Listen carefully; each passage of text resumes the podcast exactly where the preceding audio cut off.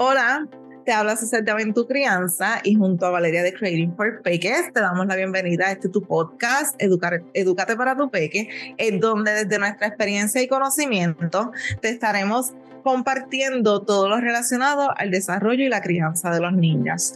Eh, te invitamos a que nos sigas en nuestras redes sociales. A mí me puedes seguir a través de arroba crianza y a Valeria a través de arroba creating for peques. Hola Valeria, ¿cómo estás? Hola, Suset, todo bien, gracias a Dios. ¿Y tú? Muy bien, muy bien. Feliz de estar aquí nuevamente compartiendo. Qué bueno, pues mira, hoy vamos a hablar de disciplina positiva, así que comienza a contarnos qué es disciplina positiva. Pues mira, esto es un tema que a mí me apasiona muchísimo. Conozco de la disciplina positiva desde el 2019 que me certifiqué como facilitadora en disciplina positiva.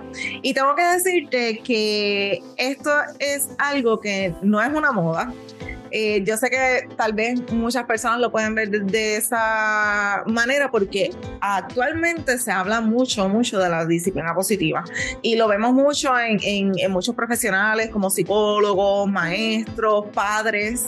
Eh, que también hablan y fomentan la disciplina positiva. Pero tengo que contarte que la disciplina positiva es un programa, ¿verdad? Es una formación que es tanto para padres como para educadores. Ah, un maestro, yo soy trabajadora social, un psicólogo, un papá que esté con su niño en su casa, puede tomar esta formación y la misma fue desarrollada por Jane Nelson. Eh, esta, esta formación está basada en dos psicólogos humanistas, que es Alfred Adler y Rufus Dreykus, no sé si estoy mencionando bien ese apellido, pero... Yo, creo que sí, ahí vamos. y entonces el objetivo eh, de esta formación es que los niños se puedan desarrollar de manera positiva. Así que, habiendo dicho eso, esto es una oportunidad, esto lleva muchísimos años, eh, ¿verdad? Impartiéndose esta formación y es una oportunidad que honestamente, eh, si algún padre me está escuchando o algún profesional tiene la oportunidad de poderse certificar y tomar estas formaciones, yo los invito a que lo hagan. Porque te ayuda eh, a ver lo que es la crianza desde otra perspectiva. Yo tomé esta formación cuando mi hija tenía seis meses de nacido. Eh, tuve la oportunidad en donde yo trabajaba de que me pude certificar, ¿verdad? el programa que yo trabajaba pues eh, me certificó. Así que eso yo entré siendo una persona y salí siendo otra completamente diferente en cuanto a la crianza se refiere. Eh, es, la disciplina positiva no es permisiva, eh, te permite tu poder, valga la redundancia, disciplinar de una manera firme y a la misma vez con respeto. Okay que eso es una de las cosas que fomenta, ¿verdad? Y, lo que, y lo que se espera cuando tú tomas esa formación, que tú tengas las herramientas necesarias para entonces en ese proceso de crianza poder disciplinar firme, pero con respeto. Y escuchándote ahora quiero comentar algo y es que siento que se trata, que se piensa mucho que es una moda, porque lo veo inclusive en ocasiones en diferentes lugares como que es algo como que si es nuevo, como que es algo que pues está ahora y pues básicamente tú va, va todo también siento que va mucho por la línea de que todo va a ser perfecto o que se espera mm. que ese proceso de crianza sea perfecto y que esa mamá que quizás está implementando esta disciplina positiva, familiar encargado, maestro, etcétera, pues tiene como que lo tiene ahí ya solucionado y no va a tener ninguna piedra como que en el camino. o sea, porque está implementando la disciplina positiva. Y ahora que te escucho, pues entiendo que sí, es un proceso respetuoso, pero no es tampoco que es perfecto o que también se ve como que está moda. Yo siento que, que se debe como que ir o quitar ese mito de que es como que una moda, porque inclusive para mí yo sí pensaba también que era algo bastante nuevo, porque como maestra pues sí nos dan diferentes herramientas, pero no te diría que necesariamente nos llevan por la disciplina positiva full o nos dan esta certificación, pero sí siento que nos llevan también mucho, que yo diría que implementamos varias cosas de la disciplina positiva de una manera u otra, pero siento que, que, que, es bien importante, inclusive yo diría que yo tengo como que en una de mis metas es en algún momento tomar la formación más a fondo, porque es algo que me llama mucho la atención. Y al momento que yo quiera, por ejemplo, ser mamá, pues siento que es algo que me gustaría implementar. Porque aunque sé que no va a ser perfecto y aunque probablemente a veces voy a querer salir corriendo, pero, pero siento que es una manera diferente y una, una manera de proveerle a los peques esa manera diferente de, de, crianza y de disciplina que se vivía quizás antes. Que pues lamentablemente pues la crianza muchas veces pues no, no era la más, la más adecuada. Claro, y me alegra mucho que traiga, ¿verdad? Ese, ese punto que mencionas que es bien importante, que no es una moda. eh, y la realidad es que tú tratar a un niño con respeto no es moda, es, es un derecho que todos los seres humanos tenemos. Adicional, el romper con patrones de viejas crianzas. Esa, eso, la disciplina positiva te regala eso. Porque dentro de este proceso, yo siendo mamá, yo también estoy sanando. Uh Y eso es uno de los retos más grandes. Y es como tú mencionas, quieren ver como si fuese perfecto, como si fuese un camino de flores. Eso no existe, eso no es verdad. Y te lo puedo decir yo, porque tal vez pueden, hay otras otros profesionales afuera hablando de la disciplina positiva y muchas personas tal vez no tengan hijos y muchas personas pueden hasta cuestionar como que ¿quién eres tú para decirme a mí si tú no tienes hijos? Okay. En este caso, yo sí te puedo decir porque yo tengo una hija y, y, y, estoy en ese proceso. De igual forma, el hecho de que no tengas un hijo no quiere decir que ese profesional no sepa las herramientas para trabajar con la crianza. Pero yo sé que afuera pasa también, que a veces se cuestionan muchas cosas y quieren, quieren hacer ver como que, que lo he escuchado mucho no, las mamás perfectas, ahora son las madres perfectas. No somos perfectas, señores. Somos madres que decidimos romper con viejos patrones de crianza uh -huh. que estamos sanando dentro del proceso, claro. que es un proceso de desaprender para aprender. Y, y romper, porque como yo te estaba diciendo, se tiene, la crianza antes era bien diferente. Yo siento que el respeto no era algo, siento que había respeto, pero era bien de la persona de autoridad hacia que el, el niño o el peque tenía que respetar a esa persona de autoridad o al adulto, pero no necesariamente se respetaba al, al niño. Y siento que es algo bien importante, porque siento que por eso también quizás hay tantas personas como emocionalmente afectadas por este tipo de cosas. Porque, claro. por ejemplo, creo que, no sé si fuiste tú que lo compartió los otros días, que vi en un, no sé si fue un story o algo, pero fue algo de, de los golpes, que por ejemplo, sí. esperan que tú no golpees a nadie, a ningún adulto, porque obviamente no es algo que está correcto, no es algo que está bien, pero entonces pensaban que entonces si golpeas a los niños estaba bien. So, me parece como que este, este tipo de ejemplos de, de, romper con esa, esa crianza o con eso que se, cre se creía. Y siento uh -huh. que por eso también a veces choca tanto como que es moda, como que es algo perfecto, pues porque es también rompiendo como que esos, esos patrones y esa manera de pensar. Claro, que, que cuesta arriba, porque vamos, eh, llevas veintipico de años escuchando o viendo que golpear es lo correcto. Claro. Pues el desprenderte de eso es cuesta arriba. Claro. Eh, y yo aplaudo y valoro mucho las familias que deciden hacerlo, porque eso es una decisión también. Eh, y muchas veces los niños son individuos, son individuos y, y, y son seres humanos que que merecen ser tratados con respeto y dignamente. Ellos tienen derecho. Y de ser considerados. Sus emociones también siento que son bien importantes y a veces nos dejan saber mucho. Y a veces siento que la, como que menospreciamos simplemente porque es un peque, porque es un niño pequeño, pues eh, no, sus sentimientos quizás no, no importan. Y si, claro. Si tú me puedes decir un ejemplo de tú como mamá, en algún caso con, con tu niña, ¿qué, ¿qué tipo de, de, situaciones tú te has encontrado que ha sido como quizás complicado este proceso de, de implementar la disciplina positiva? Mira, eh, en el proceso de la etapa, ya ya tiene cuatro años, los acabo de cumplir, los dos años que están en ese proceso de, de hacer las cosas solo, eh, de identificar las emociones, fue un reto bien grande porque a, a, mí nunca me enseñaron a identificar o a manejar mis emociones. Cuando yo lloraba me decían no llores. Así que, por ejemplo, en este caso es más para los hombres, pero como que los hombres no lloran. No lloran, ajá. Partiendo de ahí, o sea, era un reto bien grande. El enseñar, el, el yo regularme para poder estar disponible para ella fue un reto y sigue siendo un reto. Porque hay días que sí, uno está pues en, en, en, el mood pero hay otros días que el, el día está como estresante. y, y, es, y, es, y ahí es el verdadero reto. Y te voy a dar un ejemplo de hoy precisamente. Yo estaba ajorada y ya llevaba anticipándole que teníamos que irnos, que tenía que ponerse los zapatos, que había todo. todo. Yo siempre trato de anticipar para no, obviamente no ajorar, porque eso también no es saludable.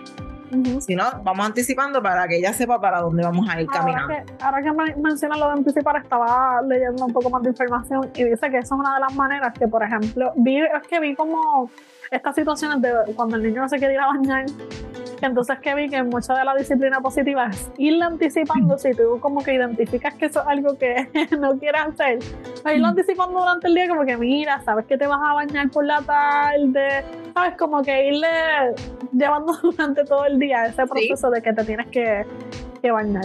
Sí, porque las transiciones también suelen ser un reto. Hay niños que, que, que transicionar, sacarlos de una actividad a otra, para ello se desregulan totalmente, se descompensan. Así que si uno como papá identifica esos factores, el anticipar, en mi caso, me ayuda a entonces que ella se vaya dirigiendo. Sin embargo, pues ya ella tiene cuatro años y ya esta, esta negociación con ella es un reto. Obviamente yo siempre me mantengo firme a lo que vamos a hacer, se lo explico, pero ya yo estaba un poquito ahora porque estaba contra el reloj y llevaba un poquito de rato ya diciéndole. Y entonces yo le expreso a ella, ya estoy molesta. Y mi hija me dice, mamá, respira. oh my God. Y yo realmente lo puse en práctica porque, oye, somos modelos para ellos. Y yo muchas veces cuando ella estaba yo estoy casi segura, que ella te ella digo, eso porque eso es lo que tú le has dicho. Respira, vamos a contar del 1 al 4 y bajamos. Y hoy ella me dijo, mamá, respira. Y yo hice el, el, ejercicio. Respiré, conté del 1 al 4 y retomamos y seguimos. Pero para que veas que, que, como mencionaste, la disciplina positiva no significa que todo va a ser perfecto, que todo va a ser lineal. No, no va a ser así, va a ser un reto porque en lo que, en lo que uno como papá va desaprendiendo para aprender, y muchas veces lo que me funcionó esta semana, la semana que viene, todo cambia. La clave siempre y es bien importante, uno conocer, conocerse a sí mismo, las cosas que nos pueden causar estrés y demás, y conocer a tu hijo. Y ahí partir en que es un individuo que merece ser tratado con respeto. No significa que yo, si voy a, decirle algo que me molesta, le voy a gritar. Sino tratar de, obviamente, uno respirar y si tú estás muy molesto, respira, papá, profundo, bebete un vaso de agua, y entonces retoma. Y no está mal también decirle al niño, obviamente dependiendo la edad, eh, necesito un minuto, que estoy molesta, necesito regular, o sea, necesito bajar la intensidad. De igual forma, en algún momento, o sea, somos seres humanos, podemos estar pasando por situaciones, se te escapó un grito, pues mira, ir a donde tu hijo y reconocerlo y pedirle disculpas y decirle y explicarle, eso también es parte de. No es que va a ser una, no es que va a ser constantemente que vas a gritar y después no, perdón, no, no es eso, pero, pero tal vez ocurra una ocasión que pues se te escapó un grito. se te escapó y reconocerlo en ese momento. Reconocerlo, eso, eso te hace un, un, gran papá, una gran madre, o sea, reconocerlo, que tú te sientas mal porque pasó eso, o sea, eso es no va a ser, yo creo que también es parte del ejemplo para ellos, reconocer que estás en un momento, no es un momento perfecto, pasó esta situación, pues reconocer que, que te equivocaste, que pues eso pudo pasar de otra manera. Y yo diría que también va mucho el, el diálogo y ir poco a poco. Y yo siento que en, en, el caso que tú mencionas de que ella te dijo que respirara, yo siento que ahí tú puedes el ejemplo de lo que ha ido pasando durante el tiempo, a cómo ella pudo, ella ya sabe que quizás cuando tú estás molesto, no de las maneras que tú puedes hacerlo, respirar para calmarte. Para calmarte. Eso, pero yo diría, eso no, eso no pasó de ayer para hoy, eso fue un proceso. No, definitivamente. Pero, o sea, y, y, todavía sigue siendo un reto, porque ella igual a veces se, se, pues, sí, sí. se desborda, se, ¿verdad? Se, llora y todo eso, se molesta mucho y todo. Y como quiera, hay, hay, que, hay que repetirlo cuantas veces sea necesario constantemente, o sea, no es como que no, es que yo lo hice esta semana y, no me respondió. O sea, no lo hace. no, no, funciona así. Esto es con mucha paciencia, mucho amor, mucho respeto y trabajando en uno también. Trabajando en uno. Ese es el reto, yo creo que ese es el reto más grande. Y, y siempre confiando en ti como papá, como mamá. No importando lo de afuera. Porque si a veces nos ponemos a escuchar mucho afuera, te sientes el peor papá o la peor mamá del mundo. Sí, yo, diría que una frase de lo estás haciendo bien, porque a veces sí, el, el mundo exterior te hace dudar mucho si, si lo estás haciendo bien, porque pues, demasiado a comparar, quizás en, el proceso, pues aquella mamá quizás ya está en otro punto, pues ya, claro. qué vida perfecta.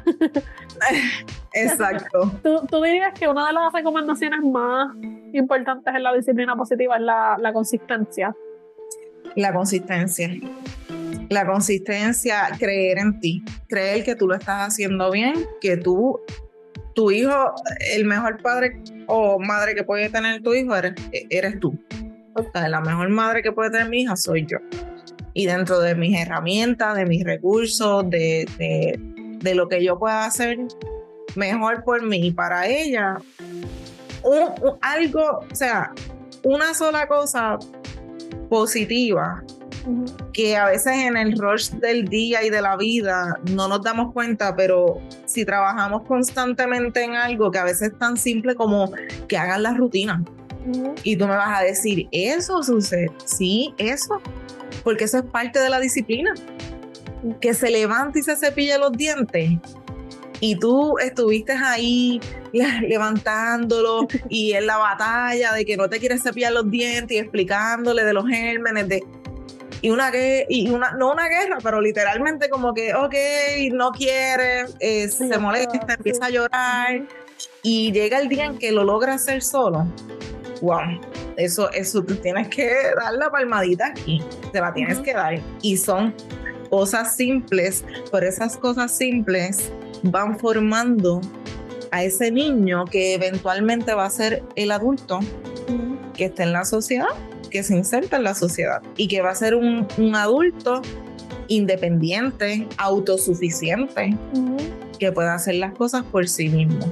Así que esas pequeñas cosas, la recomendación, ser consistente y ser paciente, escucharte a ti y apagar el ruido de afuera celebrarte cada cosa que haga tu hijo, que tú la luchaste, trabajaste, lograr hacer la rutina, lograr que duerma temprano, lograr que limitaste el tiempo en pantalla. Todas esas cosas, celébralas. Estás haciendo una excelente labor. Y no, y no esperar que ese proceso sea perfecto, no esperar que quizás presionarte que lo estás haciendo mal porque quizás, como tú por ejemplo dijiste que quizás en, un momento dado pues hubo ese desliz, esa situación, pero piensa o enfócate. Yo, yo diría que esto es algo bien personal también que yo diría y que he ido aprendiendo últimamente. Enfócate porque a veces están pasando pequeñas cositas que están pasando y no te enfoques tanto en el, en el macro, sino en esas pequeñas cosas que van pasando. Y yo siento que cuando hay esa consistencia con los niños, quizás ahora tú, pues por X o Y razón no lo ves, pero en, esos ciertos puntos tú lo vas a ver como te pasó a ti en el caso de, de hoy. Y pues, cómo tú ser consistente va yo diría que sí es bien, bien importante porque es como cuando ellos están trabajando destrezas, por ejemplo, pues ser consistente en ese tipo de cosas. Y mencionaste algo ahorita que es bien importante las transiciones. A veces nos olvidamos que hasta nosotros a veces se nos hace complicado pasar de una actividad a otra o de una de una tarea a otra y esperamos que el niño lo haga ahí, ¡pum! Estás jugando, pues no vente, vamos, porque te pues vente, ajá. yo diría, hay una recomendación, por ejemplo, que yo sé que lo hacías, que es el cuestión de los relojes de arena, vienen de diferentes minutos. Eso es maravilloso. Vienen, de diferentes tiempos y eso es algo visual, porque eso es otra cosa. A veces el problema de las transiciones es que no, ellos no ven el tiempo, no es algo que tú puedes ver visual. So, eso los ayuda a, tener esa conciencia del tiempo. Claro. Y pues manejando y quizás no necesariamente todo el tiempo va a funcionar, ¿verdad? Pero pero siendo paciente y consistente. Y si no te funcionó hoy, te va a volver a funcionar porque te lo digo por mi experiencia con mi hija pasa. Y su, tiene su relojito de arena que yo lo amo. Y eso me ayuda en la rutina de, de, de cepillado de dientes y todas esas cosas. Hubo semanas que ella no quería ver el reloj. Pero ya volvimos otra vez porque el relojito está ahí. Así que eso va a también depender de la edad. También, eh, porque es que yo siento que no, no ya más, cuando va pasando el tiempo, ellos van manejando sus emociones mejor, pero también cuando están más pequeños están aprendiendo cómo manejar sus emociones. Y yo diría que eso, hasta para nosotros como adultos, en ocasiones es bien complicado, pues comprender un poquito ser un poquito más empáticos con ellos. Definitivo. Diría y los beneficios, los beneficios que te, que te trae la disciplina positiva, o sea, tú como papá vas a bajar los niveles de estrés y me vas a decir, ¿cómo? ¿Sí? porque vas a tener un niño más cooperador. Y al tener un niño más cooperador en, en las rutinas, en, en, todo lo que conlleva ¿verdad? el diario vivir, pues tus niveles de estrés van a bajar, van a disminuir va al niño a tener la capacidad de poder eh, fomentar las habilidades y las destrezas, lo que son las normas, o sea, va a seguir normas, va a seguir reglas, va a aprender a desarrollar autocontrol. que eso es lo que estamos, ¿verdad? Estamos hablando, eh, y adicional fomentar los valores, porque la disciplina positiva va dirigida con lo que es el respeto, aparte de la firmeza, pero lo que es el respeto. Entonces, esa es la clave de todo, fomentarle, eso ayuda a fomentar valores. Así que los invito a que hagan pequeñas cosas. Es más, esta semana comienza por eh, implementar algunas rutinas saludables. Por ejemplo, pues esta semana vamos a empezar a disminuir a 20 minutos el tiempo en pantalla. Eso es un ejemplo. Pero tú vas a identificar qué, qué se te está haciendo difícil, obviamente, porque cada familia tiene sus propias necesidades. Que tú, tú vas a identificar qué está haciendo difícil en cuestión de la disciplina con tu hijo y por ahí vas a empezar, pero haciendo, haciendo pequeños cambios, cosas pequeñas, no, no, no de cantazo, porque esto es como todo todo, todo uno tiene que empezar poco a poco poco a poco. Porque a veces si empezamos y queremos hacerlo todo de cantar, si no vemos resultados, nos vamos a abrumar, nos vamos a frustrar y no queremos eso.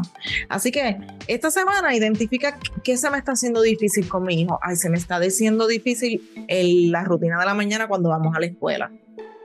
Pues vamos a empezar a levantarnos cinco minutos antes para que él vaya cayendo en tiempo ya ahí estás comenzando. Darle ese espacio también, identificarlo, escucharlo. Es bien importante escucharlo. Sí, quizás ver, a veces ellos son bien verbales que quizás dejamos perder o escapar esa información que ellos nos están dando, pero escucharlos y ahí quizás vamos a identificar ciertas cosas que puedan ayudarnos en ese proceso. Quizás algo le está incomodando durante ese tiempo que van a la escuela, quizás se van muy rápido y eso lo abruma. So, diría que sí que esa, esa comunicación también es bien importante, yo diría comunicación y consistencia y el respeto siento que parte mucho de escucharnos, de tú aceptar que esa persona tiene sentimientos, que esa persona tiene pensamientos diferentes y escucharlos porque ellos son pequeños pero también, también sienten y también Definitivo. Y validarlo, sobre todo validarlo. Y a ti como papá también, como mamá, que yo sé que es un reto constante, no estás sola en eso.